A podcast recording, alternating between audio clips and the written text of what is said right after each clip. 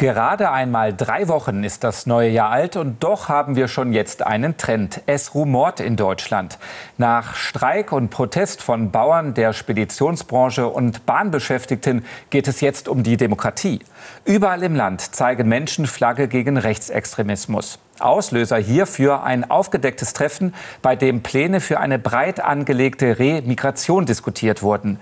Schon jetzt ist der Begriff zum Unwort des Jahres gekürt. Schließlich erinnert er an das dunkelste Kapitel deutscher Geschichte.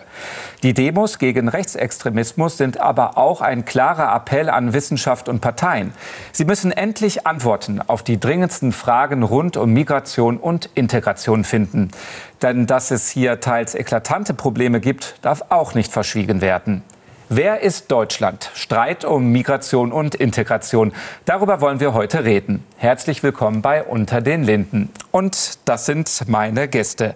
Philipp Amthor von der CDU und Mitglied im Bundestag Innenausschuss und der Sozialwissenschaftler Markus Engler vom Deutschen Institut für Integrations- und Migrationsforschung in Bayern. Herzlich willkommen hier im Studio.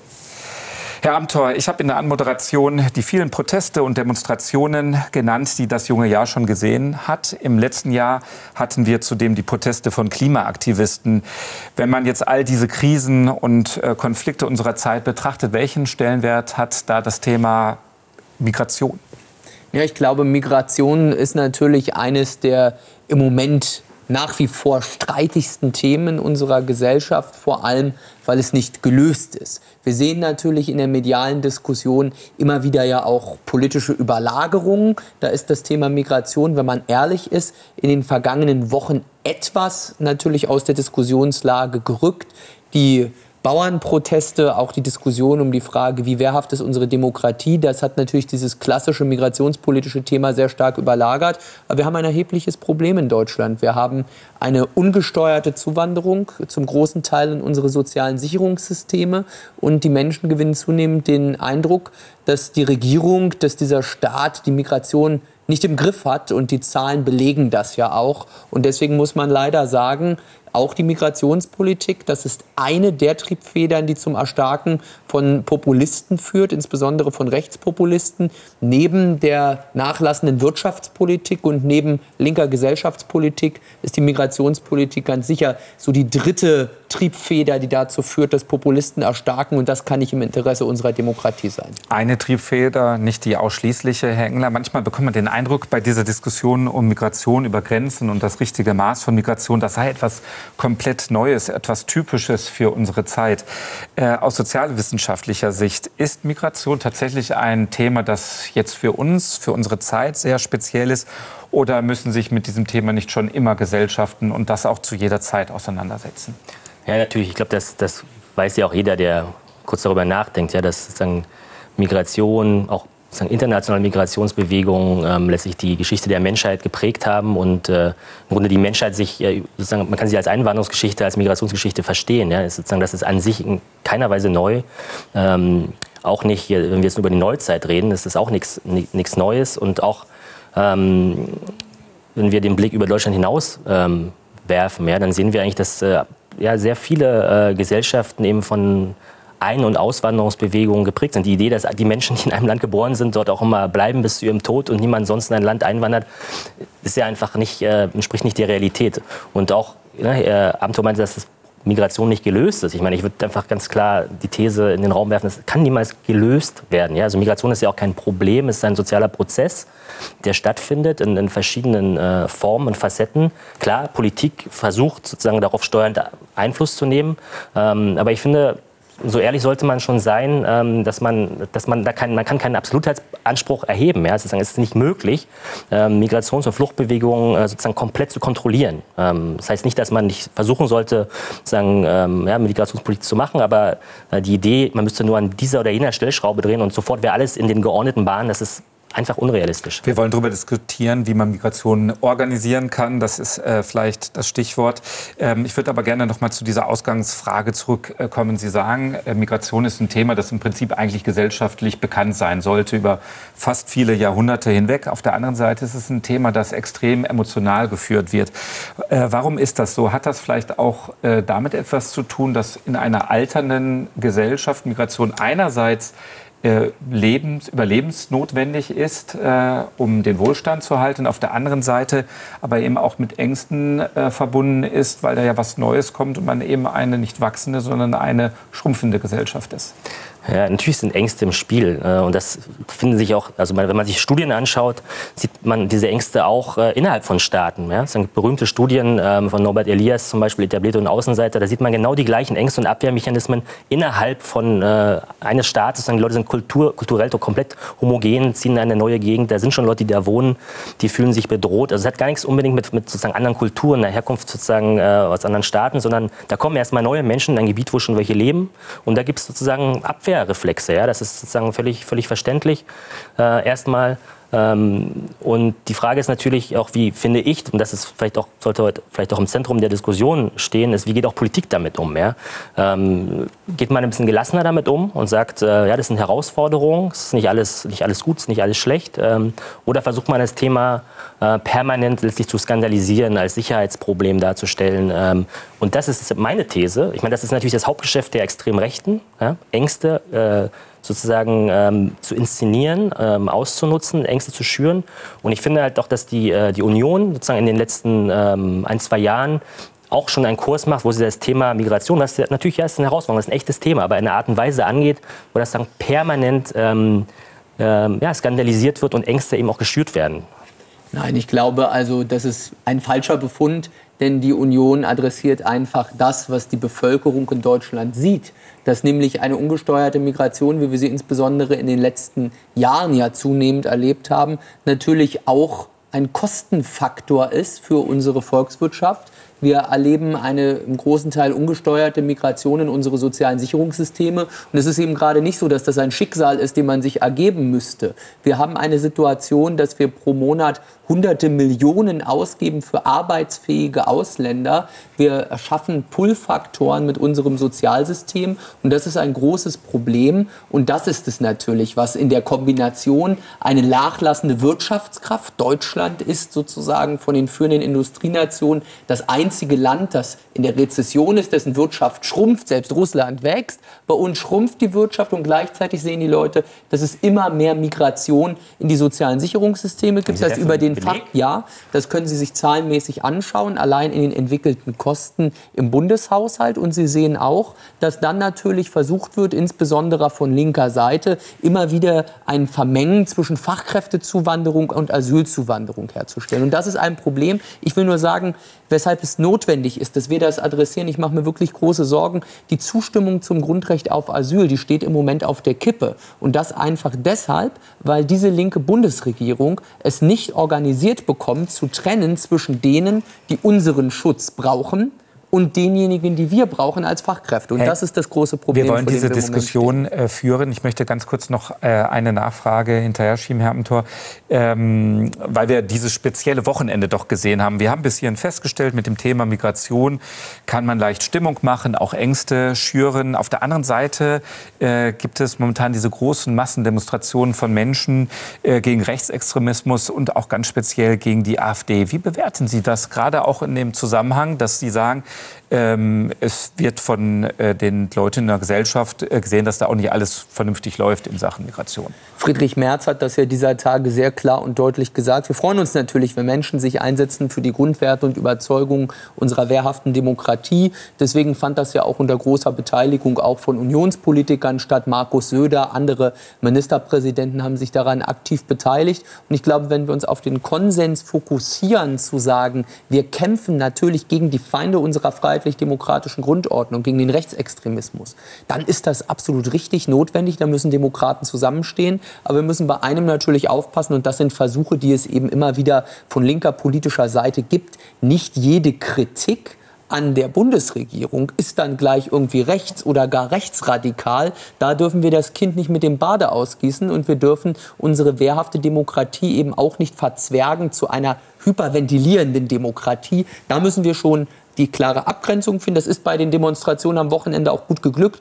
Und wenn es jetzt gegen diese klare Gegnerschaft geht zur freiheitlich-demokratischen Grundordnung, wie wir sie bei diesem Treffen in Potsdam dort gesehen haben, wenn Leute ein Verständnis haben von einem ethnischen Staatsvolksbegriff, also Deutsche erster und zweiter Klasse. Das ist inakzeptabel. Dagegen müssen wir uns aus der Mitte unserer Gesellschaft, aus der Mitte der Parteien wehren. Und das ist doch gut, dass uns das gemeinsam gelingt. In den Social-Media-Kanälen ging die Losung um, in den Farben getrennt, in der Sache vereint. Können Sie damit was anfangen? Waren Sie auch bei diesen Demonstrationen unterwegs?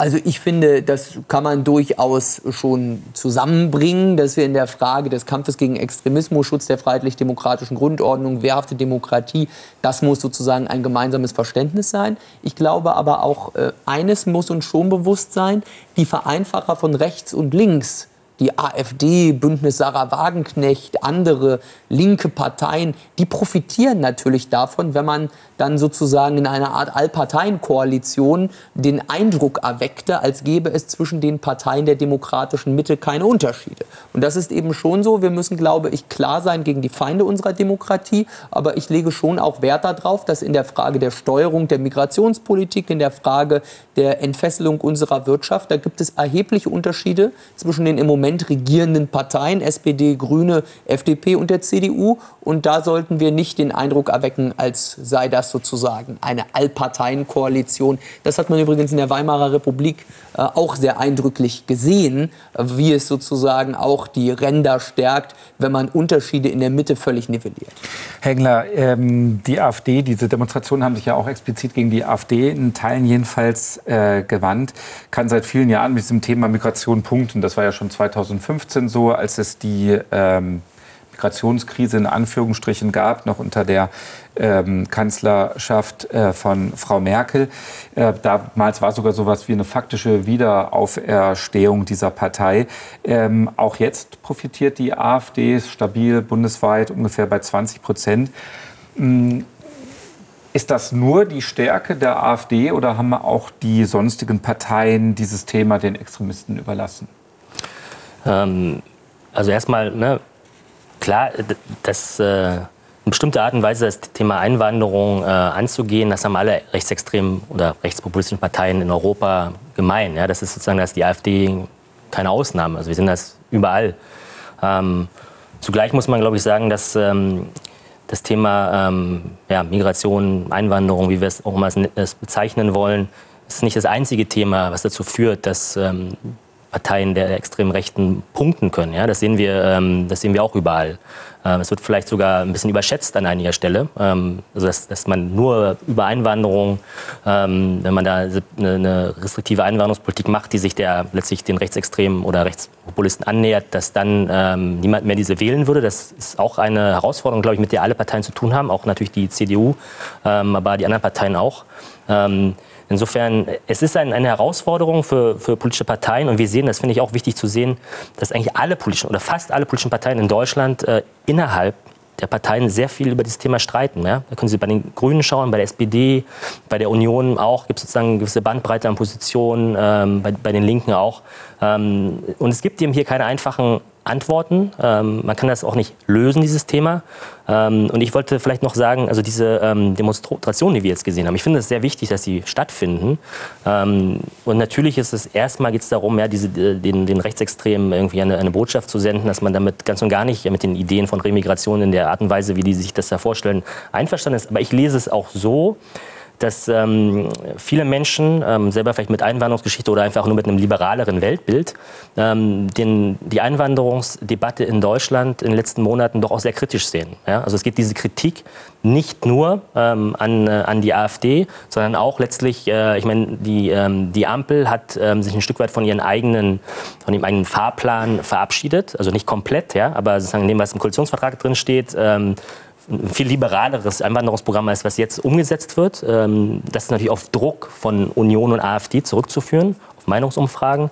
Und die ähm, Gesellschaft, das darf man nicht Es gibt vergessen. die Gesellschaft ja nicht als solche. Ja, aber wenn die Gesellschaft sich mit ist sehr den vielfältig. Menschen unterhalten, dann... Sie unterhalten sich mit anderen Menschen als ich. Ja, scheinbar offensichtlich. Aber die Umfragen zeigen ja, dass die Leute die Migration als Problem sehen und auch Handeln erwarten. Ich meine, dieses Argument, man könne es nicht lösen, Das gilt ja für den Klimawandel und für anderes mehr gleichermaßen. Da würde man auch jeweils vertreten, es gibt ja wohl nicht die eine Lösung, die das Problem dann auflöst. Und trotzdem würde ja niemand zu dem Schluss kommen, deswegen unternehmen wir nichts im Bereich äh, der Klimaschutzpolitik. Und so ist es auch beim Thema Migration. Die Menschen sehen, dass Ankündigungen und Handeln sehr stark und weit auseinanderfallen. Und das ist das, was im Moment natürlich das erhebliche Problem ist. Und eigentlich erstärkt die AfD deshalb, weil die Ampel dieses Problem nicht löst. Also verstehen Sie mich richtig. Ich glaube, aus der demokratischen Mitte hätten wir eigentlich ein Interesse darüber, bei der Europawahl beispielsweise, die ansteht in diesem Jahr, über europapolitische Themen zu diskutieren.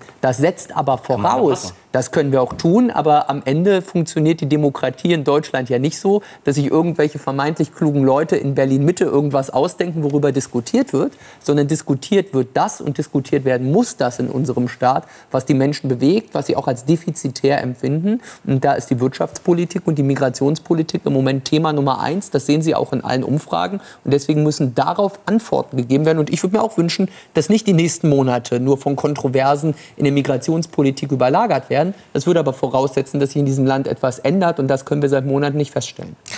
Auch auf europäischer Ebene wird das Thema Migration ja eins der äh, Top-Themen sein. Herr Amthor, ich würde aber noch mal ganz gerne auf diese Frage zurückkommen ob ähm, nicht von den Parteien, von den sonstigen Parteien das Thema Migration möglicherweise vernachlässigt wurde, dass die AfD da so sehr stark in vielleicht so etwas wie eine Meinungsführerschaft gekommen ist. Liegt das nicht auch daran, dass die Union das Thema möglicherweise sehr lange nicht besetzt hat und jetzt auch so etwas wie Nachholeffekt hat? Naja, wir haben das Thema schon besetzt, aber wir haben es auch besetzt mit politischen Fehlern. Das muss man ganz sicher so sagen. Sie haben es ja beschrieben. Natürlich hat die AfD eine Revitalisierung sozusagen. Die waren ja schon fast unter der 5-Prozent-Hürde verschwunden.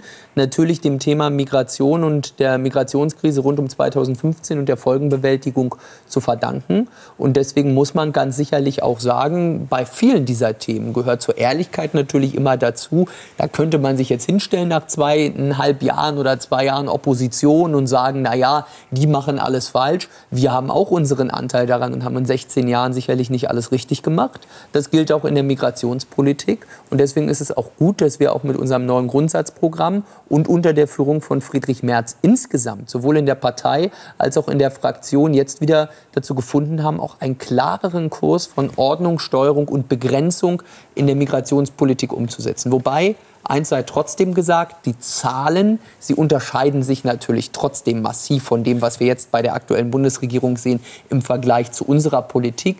Wir hatten mit dem EU-Türkei-Abkommen, mit dem geordnete Rückkehrgesetz und vielen Maßnahmen in der letzten Wahlperiode die Zahlen der äh, irregulären Asylgesuche ja wieder deutlich reduziert. Wir waren da auf einem Niveau wie zu Beginn der 2000er Jahre. Und die Explosion der Zahlen, die hat natürlich auch mit den Signalen, mit den falschen Signalen zu tun, die jetzt die Ampel in die Welt gesetzt Jetzt würde ich gerne was, was sagen, weil ich, weil ich es so ein ziemlich gutes Beispiel dafür finde, wie oft Politik über Migration redet, ähm, in einer völlig eigenen Logik, die sozusagen wissenschaftliche Evidenz, Evidenz vollkommen ignoriert. Bin ja. ich ja mal gespannt. Ja, ich meine, Sie äh, tun so, als würden, ähm, als würde es immer so ein oder zwei Faktoren geben, die Migrationsbewegungen beeinflussen. Ja?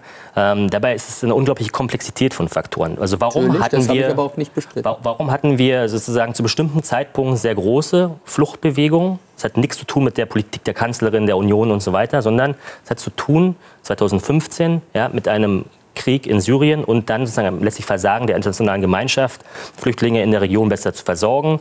Und dann haben die sich von selbst auf den Weg gemacht und äh, sozusagen Frau Merkel hat dann entschieden, eben sie nicht mit Gewalt zu stoppen. Ja? Das war ja keine gezielte Politik.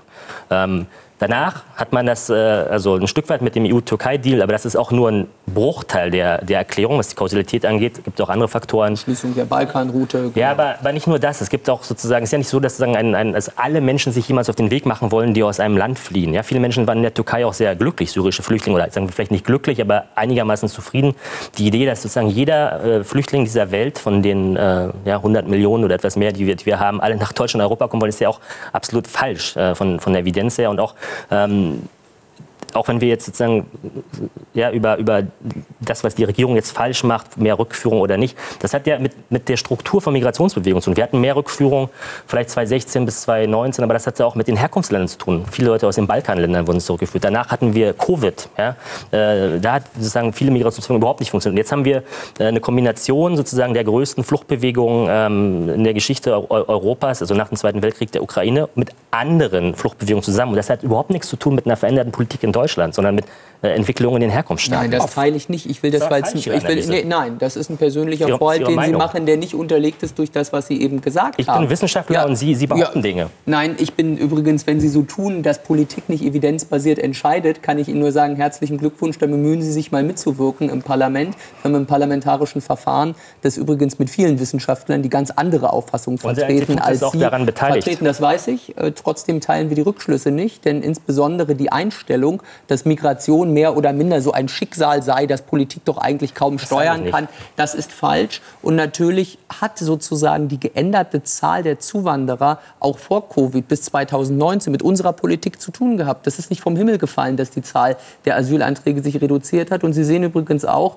dass alle nach Deutschland kommen wollen und nach Deutschland einwandern wollen auf dem Ticket des Asylrechts hat auch natürlich mit der Politik zu tun, die und wir genau an der Stelle äh, ist eine gute Gelegenheit, um mal eine ganz grundsätzliche Begriffsklärung zu betreiben, die ja in der Diskussion auch ähm, ganz häufig vernachlässigt wird. Äh, wir haben Asyl und Zuwanderung. Das wird ganz häufig ähm, nicht voneinander getrennt. Herr Engler, was ist das eine, was ist das andere?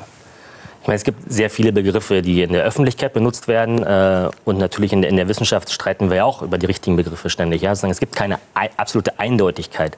Ähm, natürlich kann man erstmal von Einwanderung generell sprechen, ähm, von Einwanderern, ja, von Menschen, die sozusagen in einem Land ähm, dann leben, in dem sie nicht geboren sind.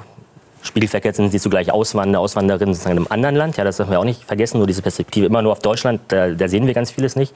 Und dann gibt es natürlich diese Unterscheidung, die, ja, die zentral ist in der Debatte, ähm, haben Menschen einen Schutzanspruch. Ja? Sind sie ähm, Schutzsuchende erstmal, wenn sie einen Asylantrag stellen?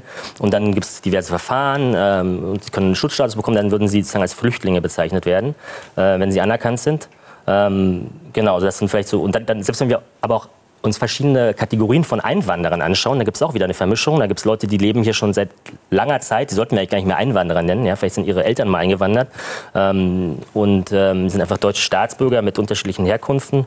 Ähm, und dann haben wir natürlich im, im deutschen Recht und in der, in der Verwaltungspraxis sortieren wir dann sozusagen nach Einwanderungsgrund in der Statistik. Arbeitsmigration, Bildungsmigration, Familienmigration. Aber das ist auch wieder nur ein sehr ähm, Verwalt, ein Verwaltungsblick darauf. In, in, der Wirklichkeit, wenn wir uns Studien anschauen, warum kommen Leute nach Deutschland? Ja, ob es jetzt Menschen sind aus Syrien, Afghanistan oder vielleicht ähm, IT-Ingenieure aus, aus Indien, ähm, dann haben wir oft eine Vielfalt von Motiven. Ähm, ja, sozusagen ist es äh, vielleicht die Suche nach Schutz, aber zugleich wollen die Menschen eine bessere Zukunft für ihre Kinder und sie wollen arbeiten. Ähm, ja, das ist dann die Perspektive der, der Menschen selbst, die wir oft vergessen. Und die Aufgabe von Politik ist es, zu Zuwanderung zu organisieren. Äh, Sie sprachen davon, äh, das Problem zu lösen. mir persönlich gefällt äh, Organisieren vielleicht auch besser in diesem Zusammenhang. Und da gab es jetzt in der letzten Woche im Bundestag zwei wichtige Weichenstellungen. Lassen Sie uns vielleicht mal auf die schauen und mit der Reform des Staatsbürgerschaftsrechts beginnen. Da haben die Regierungsparteien, also die Ampel, gegen die Stimmen der Union und der AfD für eine schnellere Einbürgerungs Einbürgerungsmöglichkeit und auch für eine verbreitete Möglichkeit der doppelten Staatsbürgerschaft äh, gestimmt. Ist das aus Ihrer Sicht, aus der Sicht Ihres Instituts eine konsequente Entscheidung auf dem Weg zu einem modernen Einwanderungsland? Ich denke, also ich kann jetzt nicht für mein gesamtes Institut sprechen, aber ich denke, dass die allermeisten Leute an meinem Institut das auch so sehen würden, ähm, dass die ähm, ja, Akzeptanz sozusagen ne, mehrerer Staatsbürgerschaften oder zumindest mal von zwei in den meisten Fällen, dass das einfach eine, eine, ja, ein ein, ein Akzeptieren einer Realität ist, die, die, die so da ist. Ja? Viele Menschen haben einfach Bezüge zu unterschiedlichen Staaten ähm, und äh, insofern ist das einfach so ein Nachholen von, von, von Normalität. Äh, und Deutschland war da restriktiver als viele andere Staaten. Es ist jetzt nicht so, dass, dass Deutschland das irgendwie erfindet. Wir hatten ja auch schon ähm, sozusagen die, die, äh, das Anerkennen doppelter äh, Staatsangehörigkeit für eine Reihe von Staaten, ähm, europäische Staaten, einige andere Staaten. Und jetzt ähm, sozusagen wurde das generalisiert. Und ähm, ja, ich verstehe bis heute nicht, sozusagen, warum die, ähm, die Union ähm, und natürlich die AfD auch, ähm, aber bei der AfD versuche ich es gar nicht erst zu verstehen, ähm, man denken hat, dass es da sowas wie Loyalitätskonflikte geben könnte oder sowas. Ich sehe das ganz und gar nicht. Menschen haben Bezüge zu zwei Ländern und äh, ich meine, was ist daran ein Problem? Glückliche Fügung, Herr Amthor ist in der Union, er ist in der Sendung und er kann es erklären. Ich will vielleicht, weil sozusagen der Bogen jetzt etwas breiter gespannt wurde, noch mal einmal feststellen, und das ist für die Union ein wichtiger Ausgangspunkt. Es ist schön, wenn man sagt, warum wandern Leute in ein Land zu, wieso gibt es die Migrationsbewegung sozialwissenschaftlich zu untersuchen, was geht in den Menschen vor. Der Staat hat aber dem Grunde nach ja eine noch andere Aufgabe. Über dem Deutschen Bundestag, über dem Reichstagsgebäude steht die Losung dem deutschen Volke. Und das ist auch der zentrale Gedanke des Grundgesetzes und der Verfassung. In Abgrenzung zur AfD muss man natürlich sagen, das deutsche Volk ist das Staatsvolk, das sind die Staatsbürger, das ist kein ethnisch geprägter Begriff. Aber wir haben eine Aufgabe, dass die Frage, wer reist in einen Staat ein, wer kann hier bleiben, wer ist Teil der Gesellschaft, wer ist Teil des Staatsvolks, das ist nicht eine Frage, die sich danach richtet, was irgendwer will, sondern es ist eine Frage, die kerndemokratisch gelöst werden muss und die der Staat steuern muss. Das ist sozusagen als Vorbemerkung mir schon ganz wichtig, denn wir müssen wissen, das Staatsvolk, das liegt im Grunde nach dem Staat voraus. Und wir können nicht einfach, und deswegen ist diese Staatsbürgerschaft, ich leite dazu über, so gefährlich, diese Diskussion, nach Belieben und nach schlicht einfachen Mehrheiten Staatsbürgerschaften umdefinieren. Und das sehe ich mit sehr, sehr großer Sorge. Gesellschaftspolitisch wird dieses Gesetz sehr viel verändern in unserem Land. Und ich glaube, es gilt der alte Satz. Drum prüfe, wer sich ewig mindet. Das gilt auch für das Verleihen der deutschen Staatsbürgerschaft, denn sie kann richtigerweise ja nicht ohne weiteres entzogen werden. Und deswegen muss man sagen, die Staatsbürgerschaft, sie muss am Ende des Integrationsprozesses stehen und nicht am Anfang. Sie können ja dafür oder dagegen äh, sein. Da gibt es bestimmt auch äh, gute Gründe, je nach äh, Betrachtung. Andererseits, wenn man mal auf die Wortwahl in dieser politischen Auseinandersetzung schaut, äh, ist das aus Ihrer Sicht immer die richtige? Ich will Ihnen mal zwei ähm, äh, Beispiele vorhalten. Da wurde beispielsweise davon gesprochen, äh, man würde den deutschen Pass verramschen. Das hat Ihr Kollege Dobrindt gesagt. Ähm, oder auch ähm, die Regierung ändert mit der Staatsbürgerschaft nicht nur einfach ein Gesetz, sie will unsere Gesellschaft ändern. Das ist von Herrn Trom gefallen. Läuft man da nicht in eine semantische Falle der AfD? Nein überhaupt nicht. Das sind starke Worte. Ja, ich glaube aber, Sie finden genauso von beiden genannten wie auch von mir lange ausführliche Auseinandersetzungen mit dem Thema. Aber natürlich muss man schon auch dieses Thema in einer notwendigen Weise pointieren. Denn man hat ja so den Eindruck, ach na ja, jetzt beim neuen Staatsangehörigkeitsrecht, da sagt Frau Faeser, es ginge um eine Modernisierung der Staatsangehörigkeit. Das ist hochgefährlich. Modernität ist doch nicht das Kriterium. Es ist ein zeitlich vergängliches Pflänzchen. Es geht um die grundfesten unserer Gesellschaft. Und da muss man schon sagen, die Einbürgerungen jetzt so zu beschleunigen, mit diesen Turbo-Einbürgerungen, das geht völlig in die falsche Richtung und es sendet auch in die Welt die völlig falschen Signale. Turbo-Einbürgerung ist was anderes als ja, Verramschen. Naja, ich sage aber trotzdem schon, die Kriterien, sie werden immer weiter reduziert und das Gesamtbild ist es doch, was in die Welt geschickt wird. Das Gesamtbild ist, die, ein, die Voraussetzungen für die Einwanderung, für die Migration nach Deutschland, sie werden gelockert. Zu uns kann jeder kommen. Und das ist das falsche Signal. Wir brauchen mehr Ordnung und Steuerung. Und das ist das politische Thema, das es überlagert. Denn natürlich wird diese Politik der vermeintlich offenen Grenzen, schnellere Staatsangehörigkeit, das wird wahrgenommen in der Welt und es lockt die Falschen. Herr Amter, gestatten Sie mir einen letzten Versuch. Gerne. Würden Sie sich äh, die Worte verramschen des deutschen Passes und man will eine Gesellschaft verändern zu eigen machen? Ja, eine Gesellschaft verändern will man scheinbar offensichtlich. Oder wenn man es nicht will, dann bekommt man nicht mit, dass man es tut und macht es beiläufig. Das ist ja fast noch gefährlicher. Und deswegen muss man sagen, das sind pointierte Äußerungen. Aber diese Debatte, sie muss auch pointiert geführt werden. Und ich bleibe dabei, dieses Staatsangehörigkeitsgesetz, was jetzt beschlossen wurde von der Ampel, es verändert Deutschland und zwar zum Negativen. Herr, ich ich wundere mich ein bisschen. Natürlich könnten, jetzt unsere Zuschauer äh, sich sagen, okay, da sitzen Philipp und Markus, äh, sagen, es könnte wie eine Talkshow aus den 80er Jahren wirken, ja. Und Thomas. Ähm, und Thomas, genau. Wir sind alle sozusagen weiß. Sozusagen, ja, und jetzt haben, sind Sie der Auffassung, wir dürfen da nicht über das Thema reden. Nee, überhaupt nicht. Na, na, ich, dann dürfte ich ja selber sozusagen nicht hier, nicht hier sein. Ich glaube auch, dass wir durchaus interessante Sachen zu sagen haben. Den Eindruck habe ich auch. Aber die, ähm, ich meine, die Welt wandelt sich, auch Deutschland wandelt sich. Ähm, und äh, ich meine, das sieht man schon natürlich, wenn man, wenn man die Gesellschaft sich heute anschaut. Äh, sie ist nicht mehr sozusagen die gleiche wie vor ja, 20, 30 Jahren. Und mir persönlich macht dieser Veränderungsprozess, dass Deutschland vielfältiger wird, ähm, dass sozusagen Leute unterschiedliche Herkunft haben, vielleicht auch andere Namen, äh, überhaupt keine Angst. Aber Ihnen, ja. Ihnen scheint das doch irgendwie Nein. Angst zu machen. Und, aber, äh, das habe ich auch überhaupt gar nicht abgesehen, gesagt. Abgesehen, abgesehen davon würde ich, würd ich gerne sagen, ne, also Sie vertreten das, was Sie als ähm, politische Position vertreten, immer so, als wäre das so eine absolute Wahrheit. Und ich meine, ich habe einen anderen Blick natürlich als Wissenschaftler. Ne? Sie sagen irgendwie, Einband, Einbürgerung muss sozusagen, das ist ja die Position der, der Union, sozusagen ist da, da, am Ende der Integration sozusagen als Belohnung in gewisser Weise. Aus Sicht der Forschung kann man äh, sagen, das ist nicht der einzige, äh, die einzige Möglichkeit, das zu sehen. Andere Staaten machen das durchaus, durchaus auch anders.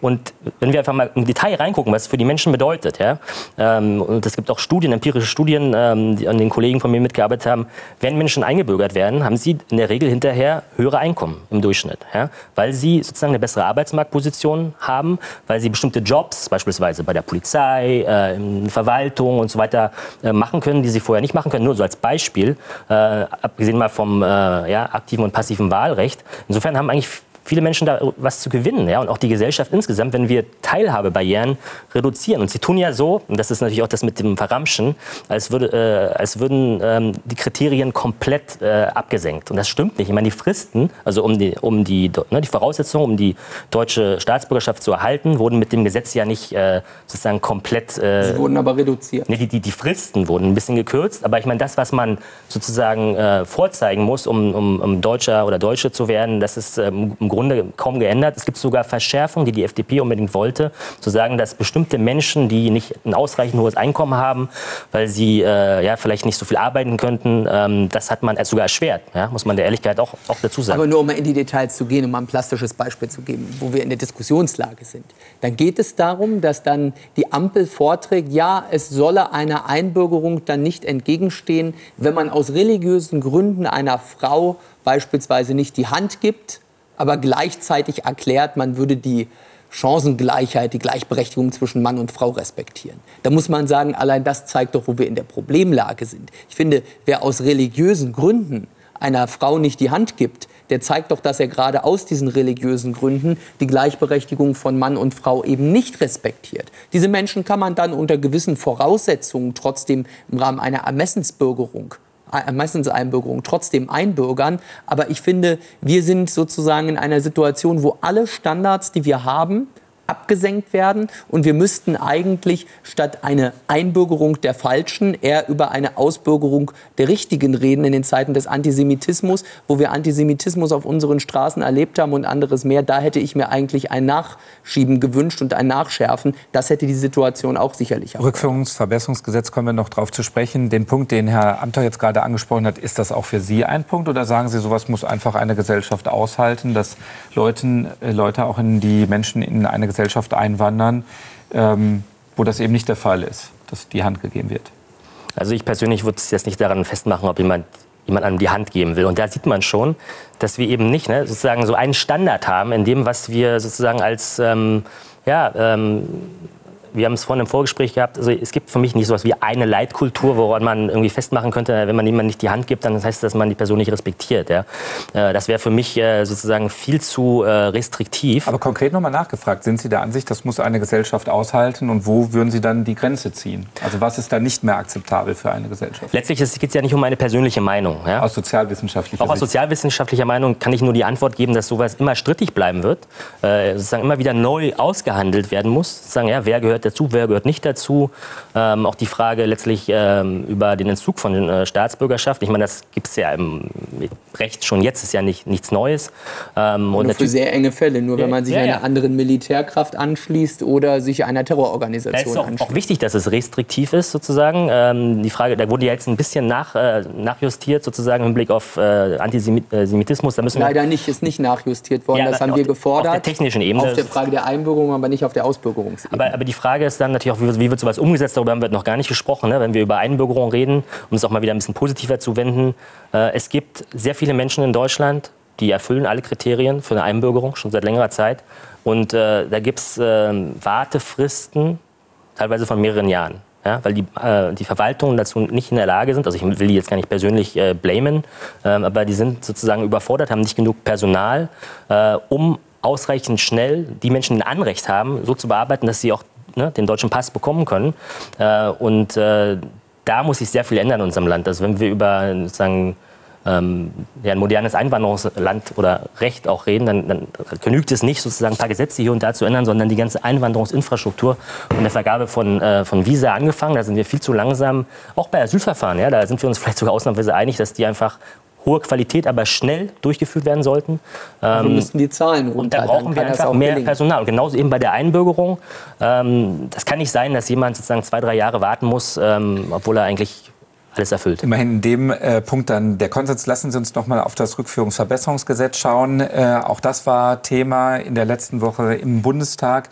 Die äh, Bundesinnenministerin Faeser sagte dazu, wer in Deutschland kein Bleiberecht hat, der muss in Deutschland, der muss Deutschland auch wieder verlassen. Das klingt ja jetzt erstmal nach einer Selbstverständlichkeit. Warum äh, gab es das bis jetzt nicht so in der Art? Das gab es ja schon in der Art. Ich meine, das ist äh, ähm, Warum dann das Gesetz? Ja, weil ähm, es für Staaten, nicht nur Deutschland, hier können wir wieder den Blick auf andere Staaten, ja, Frankreich, Großbritannien, welche Staaten sie äh, wollen, in, äh, europäische Staaten, ähm, stehen vor der Herausforderung, dass es Menschen gibt auf ihrem Staatsgebiet, die äh, sozusagen ja, eigentlich kein Recht haben, juristisch mehr, mehr, mehr da zu sein, aber dennoch äh, nicht freiwillig ausreisen und wo auch eine, eine Rückführung äh, scheitert sozusagen, weil die Menschen das nicht wollen, ähm, weil sie fürchten, im Herkunftsland sozusagen kein gutes Leben zu haben, weil sie vielleicht tatsächlich in Gefahr sind. Ähm, und wir hatten jetzt, ich weiß nicht, die wievielte Verschärfung des, äh, sozusagen der, der Rückführungspolitik in Deutschland in den letzten Jahren, also fünfte, sechste Verschärfung ungefähr. Ähm, und äh, die Zahlen äh, steigen trotzdem nicht sozusagen in dem Maße. Ja? Und auch bei dem aktuellen Gesetz, die Rückführungszahlen, ist es so, dass die Bundesregierung selbst sagt, und da sind dass sie rechnen, damit rechnen, dass etwa 600 äh, Menschen mehr pro Jahr durch dieses Gesetz äh, sagen, ähm, abgeschoben werden könnten. Ähm, und das sozusagen trotz gravierender Veränderungen im Recht. Und da sieht man, das was ich am Anfang meinte. Ich sage nicht, dass, Staat, dass, dass Politik und Staat nicht versuchen sollen, Migration zu steuern, aber da gibt es einfach Grenzen, ähm, an denen sich schon sozusagen alle die Zähne ausgebissen haben. Herr Amthor, Sie haben äh, gegen das äh, Gesetz gestimmt, genauso wie die Union. Was hätten Sie sich äh, gerne noch mehr gewünscht? Also ich glaube erstens, und da stimme ich zu, ist es schon eine Illusion zu glauben, dass man diese hohe Zahl an ungesteuerter Einwanderung in unser Land nur durch Rückführungen lösen kann. So kann man Migration nicht organisieren, indem man sagt, ich überspitze es etwas, jeder kommt hier erstmal rein und dann prüfen wir in ewig langen Verfahren, wen wir wieder zurückschicken. Das ist schon mal der falsche Weg. Das heißt, wir müssen sozusagen am Zugang ansetzen und nicht an der Rückführung. Aber was mich am meisten also stört... Also an den Außengrenzen. Genau, die absolut an der Frage der Einreise. Hilfsweise, wenn der Außengrenzschutz nicht funktioniert, müssen wir es auch an den Binnengrenzen tun. Aber ich glaube, was halt wichtig ist in der Migrationspolitik, und auch das stärkt ja am Ende nur die Populisten, wir dürfen keine Etikettenschwindelei betreiben. Und das ist dieses Gesetz. Ich meine, Frau Faeser nennt es Rückführungsverbesserungsgesetz. Das ist natürlich schöner Marketing-Sprech. Dem Grunde nach ist es sogar ein Rückführungsverschlechterungsgesetz.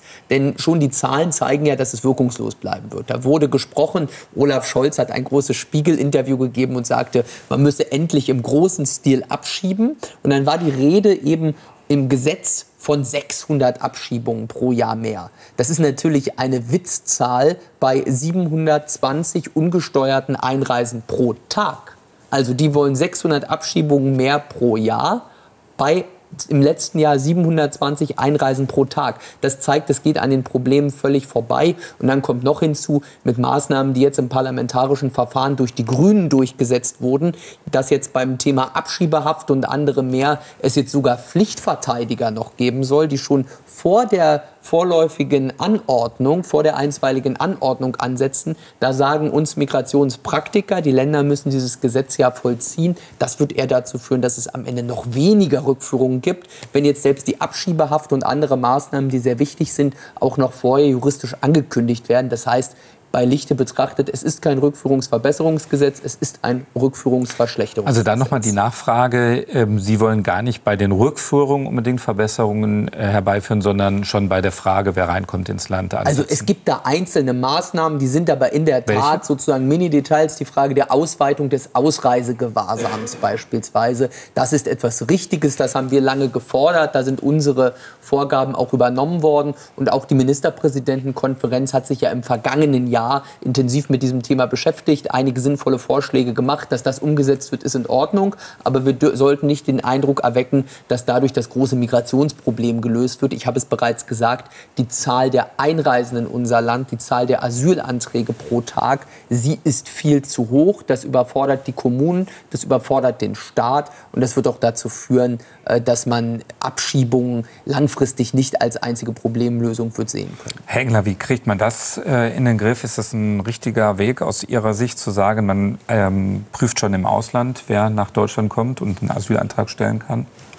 Äh, das kann man ja auch jetzt schon machen. Ähm, die Frage ist natürlich, wie das Gesamt äh, Konstrukt gedacht ist. Ne? Und ich meine, da könnte man jetzt wirklich, die Zeit unserer Sendung äh, wird nicht ausreichen, um das ähm, in der Komplexität zu behandeln.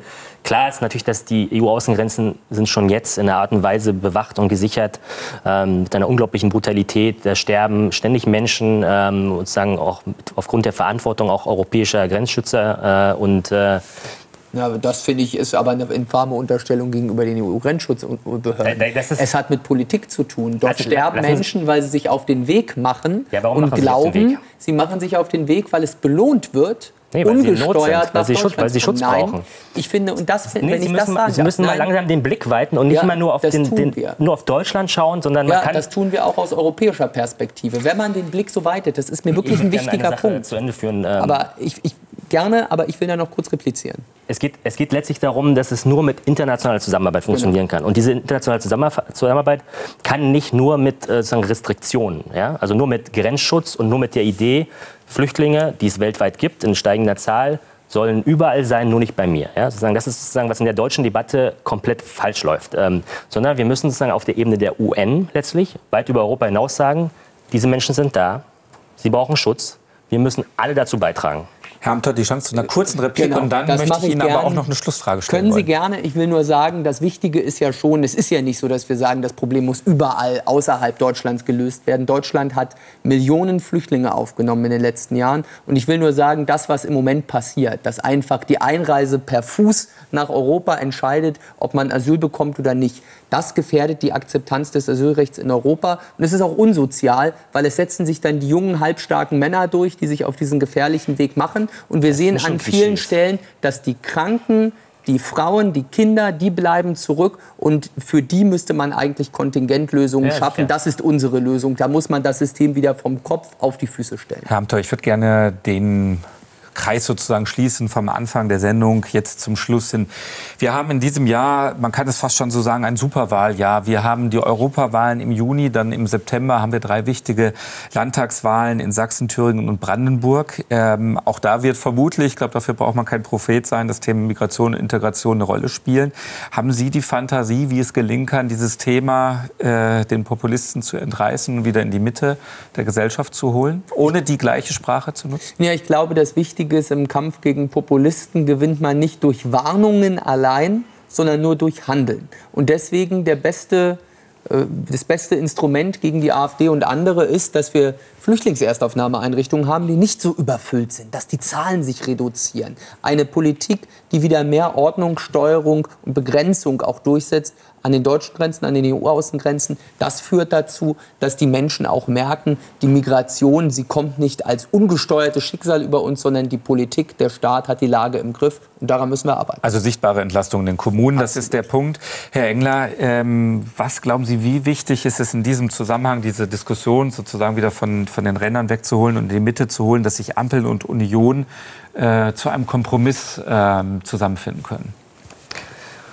Ah, das, das kann ich also mir geht es gar nicht darum, ähm, ja, wer mit wem sagen, irgendwelche ähm, ja, Abkommen oder Deals oder so schließt. Äh, ich finde, das, was Sie in, der, in, in einer Herr ursprünglich gefragt haben, es geht auch um die Sprache. Ja? Wie sprechen wir über Migration und Flucht generell?